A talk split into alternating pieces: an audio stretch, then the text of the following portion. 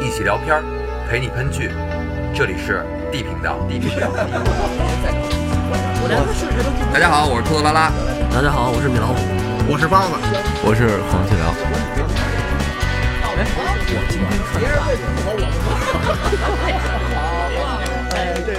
我让你们说懵了。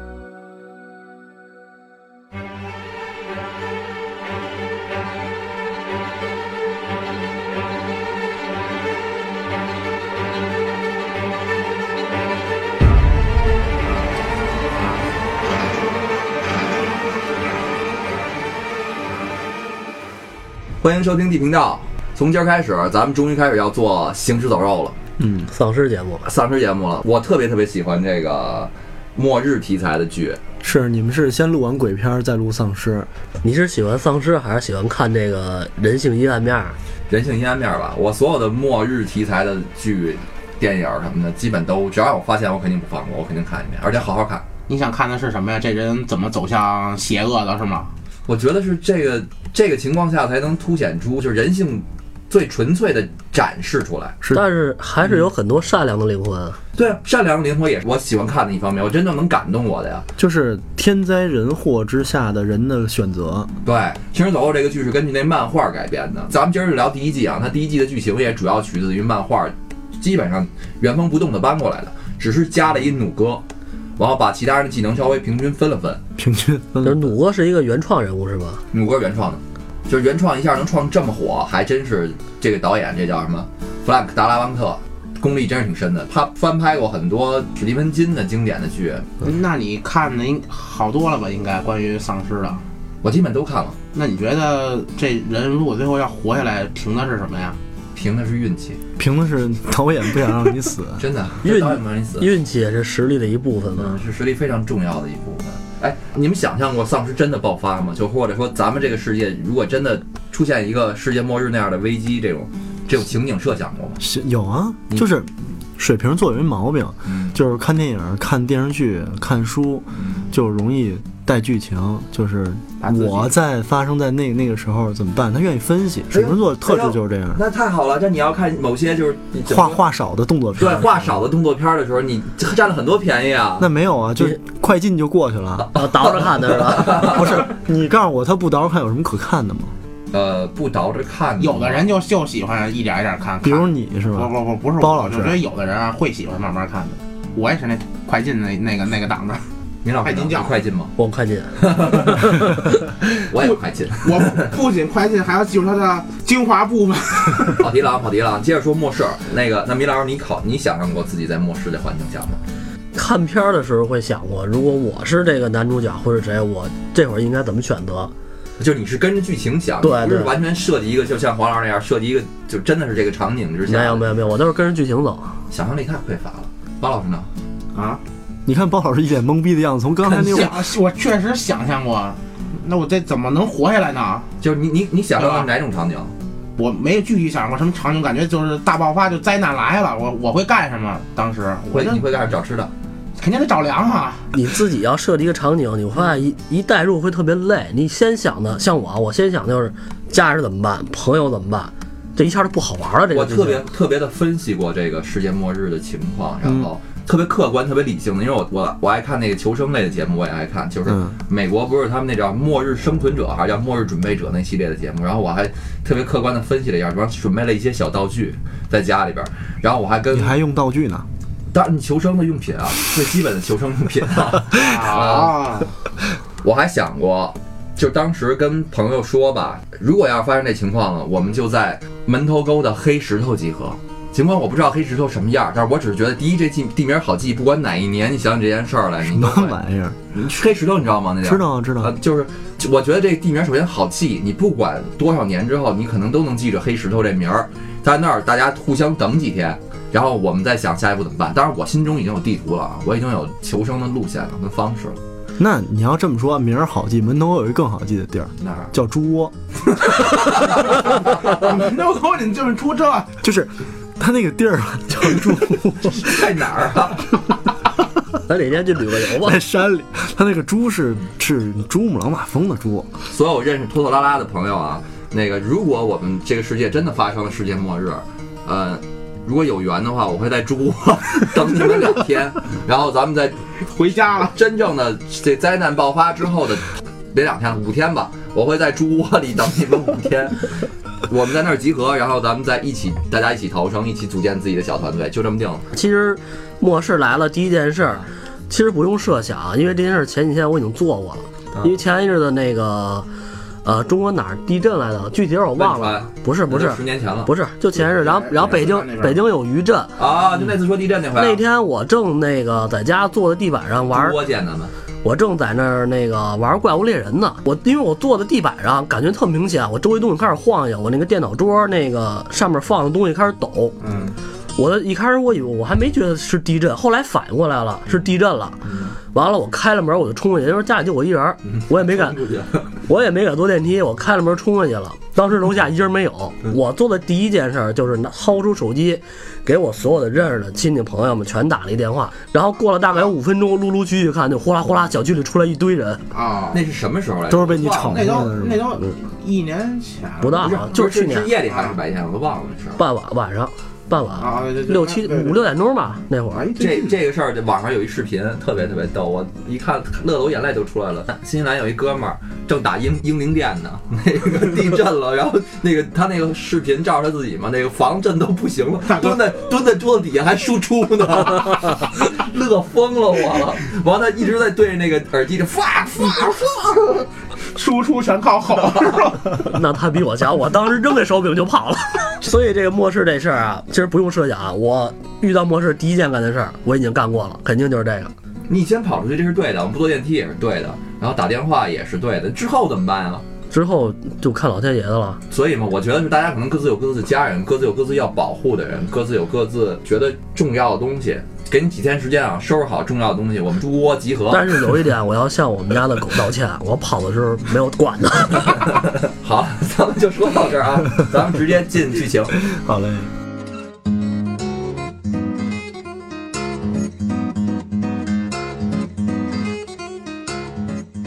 这个戏一开始，第一季一开始，两个警察坐在车里聊天儿，一个就是瑞克，咱们这部剧的男主角，另一个是他的同事，也应该是他那个生活当中的好哥们肖恩。两个人就开始探讨两性区别。呃，聊着聊着，那个突然就接到了他们那个车里电台通知，让他们俩抓人去。在抓人的过程当中，男主角瑞克中枪住院了。完，画面一转，就是那个变成男主角的第一视角了。完，他看见他那好哥们肖恩来医院看他，但是整个画面啊，模模糊糊、朦朦胧胧的，就感觉他的意识还不是很清楚。就说到这儿，你发现没有，丧尸片儿惯用的一个开场手法，就是主角从一个一个人都没有的医院自己醒过来，完了发现末世环境了，大家都不在，都变成丧尸了。我感觉这就是纯粹致敬《惊变二十八天》，因为我觉得那个戏还是相当经典的，尤其他那个整个那个末日环境的塑造，给人印象非常深。伦敦街头，完了什么都没有，一片废墟。就我看到这儿，我第一反应就是《惊变二十八天》。为什么要从一定要从医院醒来呢？我觉得还是因为医院这个氛围地方本身的氛围就给对，你一种带戏，哦我恐惧压抑的感觉。你要是你你要是从从我自己家里醒来，我感觉不会不会像医院感觉那那么那么那么我是真的在医院夜里一点半的时候自己坐过电梯，从电梯一下来一开门楼，就特别长的一个楼道没有灯，然后有没有一个门缝儿往出来手指头滚？蛋吧！我真的是跑出去 的。要是本身一个，它就应该是属于人流量比较大的地方，然后突然一个人没有，对，那个肯定会那个有真的反差真的啊太恐怖了。那地铁站也可以啊，你的地铁站突然一大个铁站十一点就关你门不是，不了，是关键问题是你你突你半截从地铁站醒起来，这个不太现实，对吧？还是从医你怎么院上去的呢对，从医院醒起来比较现实一就点。回回回回回接着聊天。就是说那个，就是他给了两个，就是他没告诉他他到底在医院昏迷多久嘛，给俩镜头，完了讲俩镜头完之后，反正我分析，就我不知道那个挂钟，咱们家里用那种普通挂钟多长时间能没有电，花儿多长时间能干，但是我觉得花儿干了应该俩礼拜左右肯定就干了俩吧礼拜肯，定反正总之他这个意思就告诉你时间不短了。那瑞克醒了之后呢，他第一反应就是回家找他老婆孩子，在他回家路上，本剧的第一只丧尸就出现了，论芝麻这丧尸，应该论只吧，咱就先论 知吧。不论头嘛，论量。你说就是那个医院，你看缝儿里边啊不是不是，就是不算他在医院门缝里看见那手指头，但他他看那手指头，第一反应他就是跑，他也没反应是什么，没交代是什么。完，他第一丧尸是在一个小公园里边看，只有上半身的一个丧尸在地下爬。到家之后，瑞克发现家里面没有人了，但是他挺细心的，他当然也没乱，他看了看他媳妇儿带走了少量的衣物，就是拿走还拿走了相片儿，所以他就想着媳妇儿肯定是没有出什么意外，所以他就满脑子就是想怎么去找他媳妇儿。我觉得这个这个瑞克这点儿刻画的太剧情了。你想啊，正常人在医院里躺了半个月了，没吃没喝，你起来第一反应是什么？我要我起来第一反应我饿了，我回家先看冰 箱。那有可能在某些特特殊环境下，这个他知道有可能会发生一些什么事情，包括他之前看见一个半拉身子的丧尸，为什么会有半拉身子的丧尸呢？这也是一个问题。有可能这已经是发生过一些画面了，比如说就是斗殴啊或者打的才会出现半拉身子的丧尸，对吧？然后其次就是他在这种环境下非非常恐惧，那他唯一想到的事情就是我觉得挺正常他的，他最重要的找他老婆孩子呗他，他老婆孩子别有事儿。啊，对，然后他正琢磨呢，就是他这老婆孩子在哪儿呢？结果就碰见了一黑哥们儿摩根儿，带着摩根儿的儿子小根儿。完两边熟了之后呢，也是也是借着摩根儿的嘴，把这部戏的世界观大体的交代了一下。那首先就是这世界已经完蛋了，然后不知道啥原因，丧尸就大爆发了。这里的人是不知道有丧尸这东西的，就在他们这时空里啊，没有过《生化危机》这游戏，也不知道什么丧尸打头才能死之类的设定。也也不养什么花儿， 养养点养点豌豌豆啊、对，土豆啊，都都都都种一点儿是吧？买菜啊，对对对对。这摩根儿呢，介绍介绍他自咱俩己，也是说他自己带着媳妇儿跟孩子也是跑路，完了，但是那媳妇儿变成丧尸了，他呢也不知道怎么办了，就一直在这附近晃悠。他告诉瑞克，政府在广播中断之前啊，曾经广播过让大家都去城里边儿，说那边有安全区。他估计瑞克的媳妇儿肯定是去那儿了。所以你看，就城里就二环以内的房子贵是贵的有道理。对对对对对，安全区一般都设在二环里。啊瑞克呢挺实在的，摩根说完之后他就信了。天儿亮呢，俩人先去了瑞克家看了看。瑞克带着摩根跟小根呢去瑞克带的警察局洗了个澡，拿了不少装备，就看着跟这俩人准备拿那么多装备准备大干一场的时候，完了莫名其妙的俩人就分开了。我刚要真以为后边得有什么伏笔呢，我操，谁知道就真就这么分开了。瑞克呢拿了一袋子枪去找他媳妇儿，摩根呢拿了把狙回屋练枪去了。 那个他肯定活不下来，他妈一把狙能干几个人呢？不是人去练练，练好了没准他还有王居，盲狙盲狙。子弹上不上去，真的。然后说瑞克这边啊，瑞克去城里的路上就一直用他车里面那电台给呼叫，有活人吗？有活人吗？画面一转，有人收到瑞克这呼叫了。完了那边在回答的时候，瑞克这边收不到，收到的呢是一个求生的小团队。没说几句话呢，就看瑞克那哥们儿肖恩也在那个小团队里边。那小团队呢有电台有帐篷，看着情况还挺好。这导演啊也一点不啰嗦啊。瑞克这边没说几句话，直接跟旁边一女的亲上了。 完了画画面一过来挺好就是啊呃对对对对，画面一我质量不错，我严重怀疑他看的是一删减版。画面跳回瑞克这边，就是瑞克朝思暮想的这个媳妇儿终于出镜了。画面一带，就是他他没直接说，他照张照片儿，就是瑞克一家三口抱在一块儿的一张照片，一看就是两口子。那那女的就是照片那个，就是稍微亲的，就是照片那个。瑞克车没有油了，他下车之后呢，导演反正挺贴心的，就给他准备准备了匹马，哎，就让他为他帅上进导城。导演好人，嗯啊不是这麻马烦，叫麻白烦觉得龙，不重要，重要是他媳妇儿怎么就跟别人亲上了呢？还是他好哥们儿？我感觉啊，我感亲兄弟哎呗。导演在黑女性就看到这儿，我感我感觉第一演到现在啊，你从你从这个导演这个拍摄手法来说，三个主要演员瑞克、摩根儿和肖恩，他瑞克跟这俩人分别都谈到了这男女面对问题处理的方式是不一样的，尤其在这种极端的环境之下，比如说摩根儿就说他带着老婆孩子准备逃命的时候，因为他们有时间准备嘛，摩根儿想就是怎么能保护好自己的老婆跟孩子，带点什么有用的东西。呃老婆呢，先带什么相册呀，先带什么纪念品啊，什么之类的。然后肖恩也说，就是女人，她给过他们家钥匙的女的，都会把屋里所有灯都开开。完了，她回家之后，不管几点，要干的唯一的一件事儿，也是最重要的一件事儿，就是一盏一盏灯全给 关了。他肯定是个抠逼，这话 费点，没毛病。刚才想说，对女哥你女性在这种情况下，她比较害怕，需要一个依靠，所以所以她她跟跟好哥们儿亲上了。不是不是，你看能啊，你能看过去这事不是儿？，你看啊， 也不就是是男女很重面要对面对面对问题处理方式肯定是不一样的。他你看们俩瑞完克全那，两瑞克种玩醒了之后，他第一反应就是找他老婆，找他孩子。我不知道他那个导演是不是故意黑这里边这女性。如果要是说那个瑞克他媳妇儿觉得有什么别的想法，比如说时间瑞克昏迷的时间已经过了好久了，她觉得她老公已经死了，我觉得这也可以慢慢来，含蓄一点儿。那那个肖恩跟他媳妇儿这边一上来就特使劲儿亲，不就六集，延续不了。你看啊，前面说若有昏迷的时候，在医院昏迷了好久，但具体没说多少天啊。嗯，但是你总得有一概念吧？这人昏迷多少天他还能活过来啊？在在在医院在没人管的情况下，应该不会太特别久应该不会，一礼拜撑死了吧？所以我觉得这有可那能就是是导演给你重新留下的一扣儿。这一段发生了什么？他们好，先啊先说剧情吧，先咱往后看啊。车没油了，导演组给了匹马，让他骑马进城。 就是特别经典那画面啊。出城这边的这个这一路全都堵死了，完一片狼藉，一个人一个人都没有。进城这边呢，一辆车都没有。完瑞克单枪匹马的骑着匹马，挂着一兜子枪就进城了赵赵子龙，啊。那不是美那那那美国人开车还挺局气的，那可不是放吗？了要放了三花，两边全在堵，甭管你进城出城。反正反正他骑马进去了，就进去了。进去之后耍了两分钟帅，完就被丧尸给围了，完马也给推倒了。完瑞克呢挺机灵，一个闪身，完一个大跳，闪到一个坦克车底下去了，钻到坦克里边了。他背的那枪袋儿也在被丧尸追赶过程当中掉到大街上了。然后这个呢也给后边一集留了一伏笔。最后导演给了一个比较震撼的大全景儿，街上挤满了丧尸，把他堵在那个坦克里不边是，。你发现美国的片儿街上都有坦克吗？就是他们可能真的在导演可能这就是想告诉你，军队借这个坦克告诉你，军队可能已经沦陷了。我觉得可能他们可能在同一个影视基地。 从甲方乙方开始是要说这事儿吧？甲方乙方开始就一定要对，坦给克我够啊够！啊， 这个坦克我觉得是一个怎么说，一个国家机器的一个象征。你看前两天那个决赛，咱就不说什么什么决赛了，那两边球迷干起来之后，那也是先把坦克停中间去。那你说坦克有什么意义吗？那不就是为吓唬你一下吗？就震慑你一下吧。在这个首映集结尾的时候，瑞克也算是遇上了本剧的另外一个非常有人气的角色——小哥格林。这个扣儿我觉得虽然有点硬，但还是算挺能勾着人追下去的。然后翻过来，咱们接着说第二集。那个第二集片头一开始，瑞克的媳妇儿跟肖恩两个人私会的野战戏，野战，啊，相当直奔主题啊， 看起来当看起来看都没有这 段啊，你那删减版，就这个画面没有一开始那种恋爱恋爱的美感，或者什么不好意思扭扭捏捏之类的，就是一开始就直接就，对吧？梆梆梆。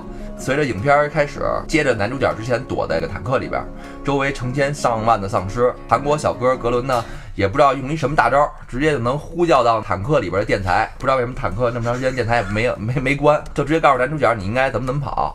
完，男主角那个主角光环一开，一枪一个，直接就杀出重围，跟格伦会会合了，全是爆头。全是爆头直。接开着坦克走。然后画面我想想，这坦坦坦克撵撵撵丧尸是嗯吗？就跟就跟那个丧尸围城似的，那你不演出不去啊？那他直接开着开着坦克就就给清了呗。那你六六集怎么演？你告诉我。反正他们俩甩掉丧尸了，甩掉丧尸之后跑到一商场里边了。往里边商场里边呢，也有几个人是跟格伦一起出来搜罗物品的。这商场镜头一出来，我一下就跳到那个丧尸之地去了。丧尸之地大部分情节是不是就是在一个商场里边？围着杀丧尸嘛，啊，我就反正就躲在那里边，我觉得不躲是穷人 路吧？穷人路在在商场里，在医院里，反正也是就是哥四个人是吧？就一大群人躲躲躲商场里边，是吧？丧尸片的固定场景吧，医院、商场、大街、警察局警察局， 或者什么有带个小教堂啥的，是吧？对吧？都是在家可能还有在家或者墓地，固定场景。超超市，就反正这些场景我都比较熟悉，就是其中他们那个这几个人里边，其中也包括就后来大家大爱的弩哥，他哥也在呢。弩哥他哥你这你这一开始就在商场的天台上面狙丧尸呢。反正那个《丧尸之地》那电影里好像也有这种桥段，就是狙丧尸。反正前面都已经致敬一回了，再来一回我我估计这导演也能给圆过去。这里边估计摩根后来得锯丧尸，反正跟家的练上了，那家伙他妈狙都扛家去了。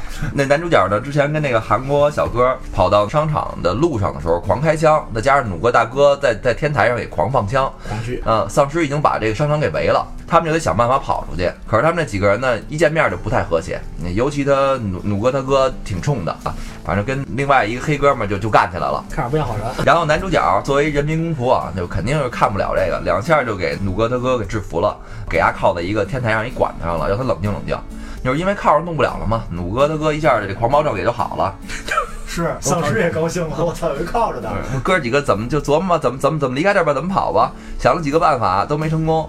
那最后想出一比较重口的办法，就是男主跟韩国小哥把一丧尸给剁碎了，抹一身，号称用这个体香能迷惑这丧尸，然后但打到他敌人那部分。打入敌人内部，然后他们出去偷一车，完把其他人的都接上，完一块儿跑。我说那这几个人胆儿够肥的，哥咱几个你们谁敢把这长筒挂身上就出去了？那要是那个情况下都是丧尸，完不给你哦围那个在中情间况。你 你那我也不敢，你们去吧，你们去完救我。啊不就所以他俩人去了，让格伦去了，完还人民公仆去了，就他们俩人去了嘛。嗯，男主角呢，临出去之前，把靠努哥他哥这手套啊，给这个跟努哥他哥打架这黑人老这这钥匙这这黑钥匙给这黑人了。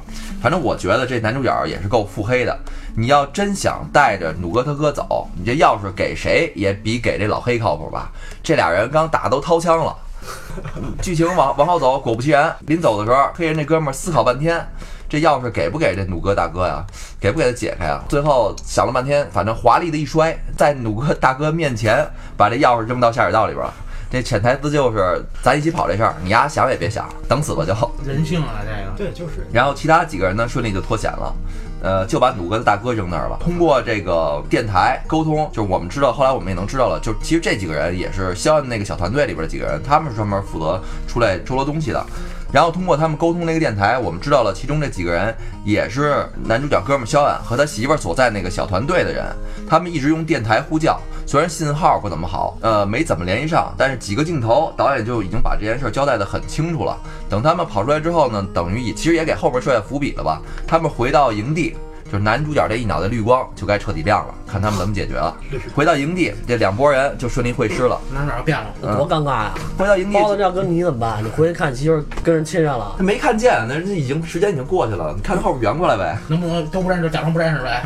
但是但是但是如果如果没熟人啊，嗯就假装不认识；如果有熟人，你把熟人弄死。 哇这都这都这都什么时候了？哎，我靠，真的你不是先活着，不是先你听活我说着，先，活着。你没想着，你没想着给你那哥们儿弄死，你想着给仇人弄死，你没想着先把你媳妇儿弄死，我觉得已经很有人 性了，对吧？是不是？真爱毕竟那个一日一日夫妻百日恩嘛，是不是？瑞克见到了他朝思暮想的媳妇儿跟孩子，满脸的激动、幸福、满足。反正我觉得男主角在这场见面的戏里边，把那个久别重逢后，亲人之间的所有能表达的幸福的、美好的词儿都表演出来了，就是确实得给他鼓鼓掌。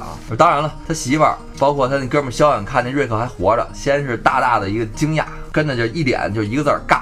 对 呀、然后太他妈尬了。干嘛？嗯，本家回来， 晚上大家围坐在火炉旁边儿，就聊着各自的这段时间的经历。瑞克给他们讲了他们怎么找到他们，其他人也都说了说他们在这段时间遇到的事儿。其实对于这时候，大家还有一个非常实在的问题，就是努哥不在。说是出去给他们打猎去了，但是他们都活着回来了，就给努哥他亲哥给扔那儿了，这事儿怎么办？反正大家商量来商量去，决定实话实说吧。那瑞克就说：“这人啊，我靠的，他当时对其他人构成威胁了，就是怎么说，当年兄弟也是吃皇粮的，就靠他也是本职工作。那那他也挺有人性的。那可那也可以说这个他哥就直接死了。对啊，可以说被丧尸那什么。对，啊，是吧？就活不了了，已经告诉你死了。那他告诉他他哥还活着呢，还是有点人性的。那扔钥匙那黑哥们儿也说，他说他他跟努哥自己说，他那意思他也是一人做事一人当。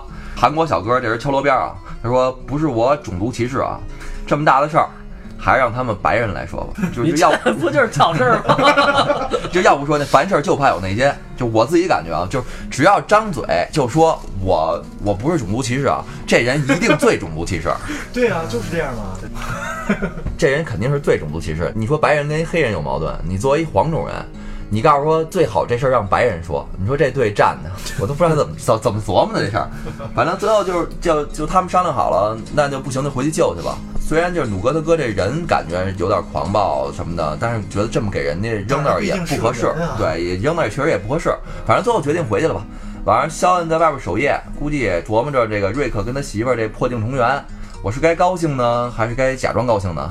瑞克跟他媳妇儿破镜重圆这边呢，就明显能看出来，瑞克他媳妇儿没那么激动。反正跟第二集开头的时候，跟肖恩开车那时候比吧，反正就压抑了一点吧。嗯，第二天营地里边接着牧场物语，人气超级超级旺的弩哥终于出场了，他打猎回来了，然后拿着他那标志性的弩，就是他在他的弩，我得插一句，因为我实在有点个人崇拜，我也买了一把，拉不开，结果根本他妈拉不开，到现在为止一件都他妈没放过。我哥一听说大家都回来了，就给他哥留那儿了，就刚一急眼。就让那个瑞克跟肖恩给他撅那儿了。瑞克跟肖恩俩人一配合，这弩哥他也没辙呀。当然后来呢，他们也说了，我们不白撅你，就是我们跟你一块儿去把你哥给救回来，这样行吧？完，弩哥一合计，嗯那这样的话，你们撅我就撅我吧。就是他自己纠结，还是当时就也给我记得是给锁到房顶上了，是吧？对，给他哥锁在房顶了。其实这个点挺有意思的，啊因为第一天晚上瑞克就已经说了想救努哥他哥回来，他媳妇儿就觉得太危险了，就是那大哥也不是什么好人，就不太同意他去。然后第二天早上起来，两个人还特别正式的聊了一下，就反正他那媳妇儿那意思就是你别别说了，就别去。可是呢，那个瑞克跟肖当那个瑞克跟肖恩一起把这努哥给撅那儿的时候，不是因为吵架嘛，大大家都爱看吵架，完所有人都跟边上围观。对瑞克也没说他们要去呢，就刚先给他撅那儿让他冷静的时候，完了跟人也就跟鲁哥说，其实吧，我们想了个方法。他媳妇儿远远就喊了一声，就感觉就像脱口而出似的，放心吧，他们会回去救你哥的。我当时就一脸懵逼，我觉得她不是不让她老公去吗？就能看出来，瑞克他媳妇儿是一个比较有自己想法的人，所以我感觉就这种女孩儿会比较坚持自己的想法，不好妥协。就再从他们的对话里边儿也都能明白，就是说去一趟城里边儿，大家都知道有去无回的可能性非常小，加上导演一直有布去置。无可回能的非常大可能性非常小。对对对，生存几率非常小，嗯生存几率非常小，这么说应该明白吧？明就白是了，这回明白了。有有有可能被僵尸同化的几率很高。 对对对，加上导演一直在铺垫他媳妇儿这边儿，我当时就琢磨着他媳妇儿到底是不是真心不想让他去。所以说这女人的心思吧，真他妈不好我猜怎。么觉得从中看半天，这导演一直在黑女性 啊？有可能是黑不黑女性我不知道，反正黑他媳妇儿我是认认为是百分之百肯定的。后边这剧情发展更有意思，就是最后一合计，瑞克和那扔钥匙老黑、格伦、努哥四个人回去，肖恩最关键，肖恩压根儿就没有提过一句回去的意思。嗯，嗯对，吧？我要是想想，我也不去，跟我有什么关系 啊？就是他们走了之后啊，瑞克的媳妇儿跟肖恩正式聊了一下，就是瑞克那媳妇儿媳妇儿那意思呢，就是我老公回来了，咱俩就完了。肖恩就就就等这个时机。对，，这为什么他媳妇儿说你们要去，小对啊恩没去，就是创造二人你世界们要去，他们你们们要救他，要要要要救努哥的哥也得，他们肯定 去，得得去。但肖恩不去，他知道啊，这不是不是创我造俩我人我的吗潜台词你们其实一直没说出来，我是觉得是不是他媳妇儿想让她老公回去救，完了就就不就就别真回的来了，啊就不回来了不是他媳妇还是矛盾你，说有没有这意思？啊你们觉得有没有？有。我但觉得是他这么有铺垫，他有肯定。其实按说人情来常理来说，我不相信一个媳妇儿会对自己老公这样，但是加上导演那么铺垫了一集，不是，那但你比如，如如果你要是一个人啊，比如说你喜欢一你你你你你你已经喜欢这人了，然后但是但是但但是呢，你突然发现你老公回来了，你觉得有可能你感情能回去吗？回不去啊，肯定他回肯定回不去啊。这事儿这很就正这常样啊，对了，嗯啊，生米都煮成锅巴了，你还说这些干嘛啊呀？你嘎巴锅了是吧？啊，都他妈沾了锅底了。哎，那说到这儿，你们觉得他们还有没有必要回去啊？那肯定得回去啊对！两件事儿，一是救人，二是武器包。因为你他们要拿武器包，你就必须得回去。回去是首先回去这件事儿肯定的，嗯，你要回去拿装备嗯，回去拿装备，那你路上救人不是也是顺便的吗？而且这剧这部剧的刚开始，可能导演还不想让，就是把人描写的那么那么自私黑暗的咱时候。们跳开这个这个跳剧开这个情来对对说对对，咱就说在这种情况下有没有必要再回去？他们出来已经多费劲，那个城市里有多少丧嗯尸，而且还有很多莫名的团体。其实就是救人跟拿枪是两件事儿，他反完而全可以只拿枪不救人家那。对你让他我回我去啊认为拿枪也没有必要，他那一个枪， 我跟你说，啊，反正搁我我不回去。对吧？他那一个枪那儿总共三四把枪，啊，他们那个团队那么多人，是而且他们那儿也有几把枪，而且你就说你真的去要去搞枪，美国的那个社会上枪那么多，反正搁我我不回去。我觉得他们要真的回去的话，就是心存愧疚会比较多，因为人是他们自己靠的。对对对我觉得真的是这一点。这个导演可能想告诉你，他这个人性转变是有一个渐进的状态。他们现在一开始就还是不愧疚。你的意思就是对，愧还疚。对，还不像是像后来的时候，他还如果没到那么如果说残像酷的时候要说如果直接是后几季他们，我想肯定就不会救，对，肯定这就不会我也救赞。成说，这肯定是这末世嘛，肯定是一个人性消耗的过程。嗯你看努哥他哥那个行为也好，包括其他人对努哥他哥那看法也好，你值不值得几个人要搭了命去干一件其实就是典型为了良心的事儿，而且自己刚见着自己媳妇儿，刚见着嗯那自己没办孩子法，这良良心良心的良心谴很责重，那要良心很重要，对你当时给人靠那儿，你怎么不想你良心的事儿啊？你但把钥匙给跟他打架那哥们儿，我跟包子打起来了，你把我操，我我拿着枪对着他脑袋，你看他打成那样，你把钥匙给包子，回去几个人啊？现在四个人，四个人。四个人，瑞克，那老瑞黑，克、老黑嗯、那个格林、格林，五哥。努哥，四个。那没辙呀，都在那圈儿里嘛，都在一条船上啊不。是，关键是这老黑老黑，老黑黑是跟当瑞事克人有事儿，对对吧？当事这人别说了，格林是炮灰，他对永远都跟着。所有倒霉的事儿，基本他都是第一个上。凭什么 呀？他兄弟怎么混这么惨啊？这不是刚认识的吗？天使嘛，其实他不是，他是 你看那个第第三集吧，第二集，他们在那个大楼里往出跑的时候，嗯下水道特脏特黑，让他去了。完，其实后边第二季咱就插一句，就就聊一句，就显示出人物性格的，就是他们在第二季的时候，在一农场里边，那农场有一水井，嗯他们就靠那水井喝水，嗯，结果有一丧尸摸进去了。我操，丧尸摸进去之后，那大家就是像跟咱们四个人，像咱们四个围一桌 子，就是一一圈人围着那水井看，这怎么办啊？说这丧尸在里边，这水不能喝了，搁进去了那那把听着，把这丧尸得给捞出来啊！我操，完丧尸死没死啊？活着呢，在里边儿，活着怎么捞啊？死死了就没法弄，就活活着怎么捞就啊？那意思，活着给他拽上来 呗。那怎么拽啊？完哥四个一商量，看 大家都谁都没人声，看一眼，最后所有人的目光都在哥这身上。我操，又是我了，这他妈是，攥着他给他睡下去。不是这他妈是太看不起我们这个亚洲兄弟了吧！我操，那这亚洲兄弟吧，反正他死了之后就好多人弃剧了，人人气人啊了。他挺人气的，他后来挺人气的，他而且他没办法，他是他是同情心太高啊那这就跟了。 NBA 里的姚姚明似的嘛，他吸收了一大部分的观众 嘛。他确实是他人气一直都挺高的。后来从那个格林的视角拍了拍了拍过几个短片儿，就是介绍你怎么遇见僵尸、遇见丧尸以后该怎么办。 你还太懂拍这僵尸，我觉得。其实他就是跑得快，完了灵活一点儿，就就这个不 是就够了，跑得快还怎么着？我操，僵尸来了你跑得最快，我就这个这个演格林这演员，最开始的那个《生活大爆炸》里边有一季他还客串了呢。那个他他客串兰德尔的碰见烧 n 之前的第一个室友，这些跑得快是现在是最有用的技能啊。对对，嗯对不对？现在这个，你说你拿去跟拳头捋僵尸，你捋不过，只能上家伙。那现在没有家伙，嗯就那只能跑，啊那就只能剩跑格林最。牛逼了。我操，那看他就他生生存几率最高啊，那他回去没毛病。仨人都记住他，那然后看来他这特点不行，以后就不能有来来来这事儿之后，这估计得跑稍微跑慢一点。对就感觉这个人是没有什么私心的没一个没人，啊，对，我也感没觉他是团队意识至上的那么一个人吧，你可以这么理解。对啊，那哥几个都回去了，自己留着干嘛他也呀？没什么主意吧？就跟着回去他就是挺有主意的，他你看，包括他们回去讲讲他连那个黑白都能说出来，他还没剪主那意呢啊个枪弹儿的的整个的战术是他设计的，而且挺有效的，而且路线什么他都记得。最开始他碰见瑞克的时候，他给瑞瑞克设计怎么逃跑，所以你看，还是他挺有主意个的还是个高德地图，就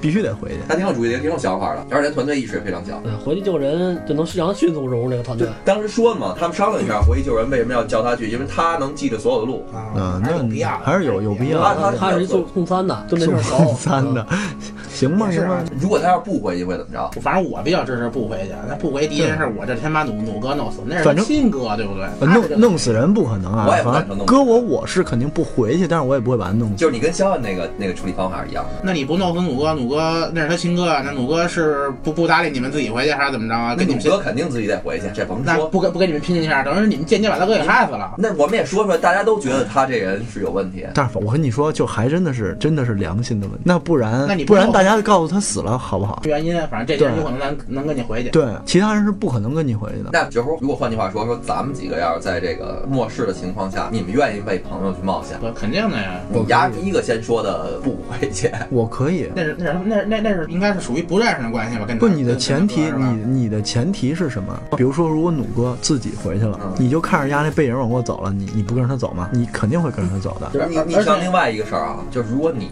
的媳妇儿跟你的孩子，你刚团聚，你你为了一个就是可能跟你没有那么多关系的人，或者是甚至说你原来讨厌的一个人，你会去为他去冒险吗？但其实努哥对于这个团队应该是努哥去打猎去嘛，给他们嗯找食物去了，对吧？嗯对本身其实对于这个团队来说，努哥其实嗯有贡献。对如果啊，如果抛开剧情，拿咱们几个举例，可能情况就不一样了。如果是你把他铐那儿了，你会回去吗？如果我把他靠那儿了，那情况我有可能会回去，但是你们仨会跟我回去吗？我们我们仨会劝你不去，但是你他们俩我不知道啊，我肯定会劝你不去。但是你一定非要去的话，就跟着你别人学只能跟着你去，对，那是你这样会扔了你媳妇儿跟孩子吗？那有什么办法啊？没有办法，这事儿是你就是靠你靠人的时候，不是你把你把你把对你牛，你跟那儿装的时候，对吧？对啊 装完之后你自己擦的屁股得。对啊，你是不是这道理？是绝对不能让你自己那去当初啊。走是干嘛不给他哥给要不当时可能，不给他哥给放了呢？所以啊，所以啊就是也双重愧疚嘛，本来可以带着人走的，也本来可以不靠他的，对对，吧而？且我觉得是应该带着人走的，应该带着人他走内部矛盾，他没对真开枪，啊他要不然把那黑人打死了也行，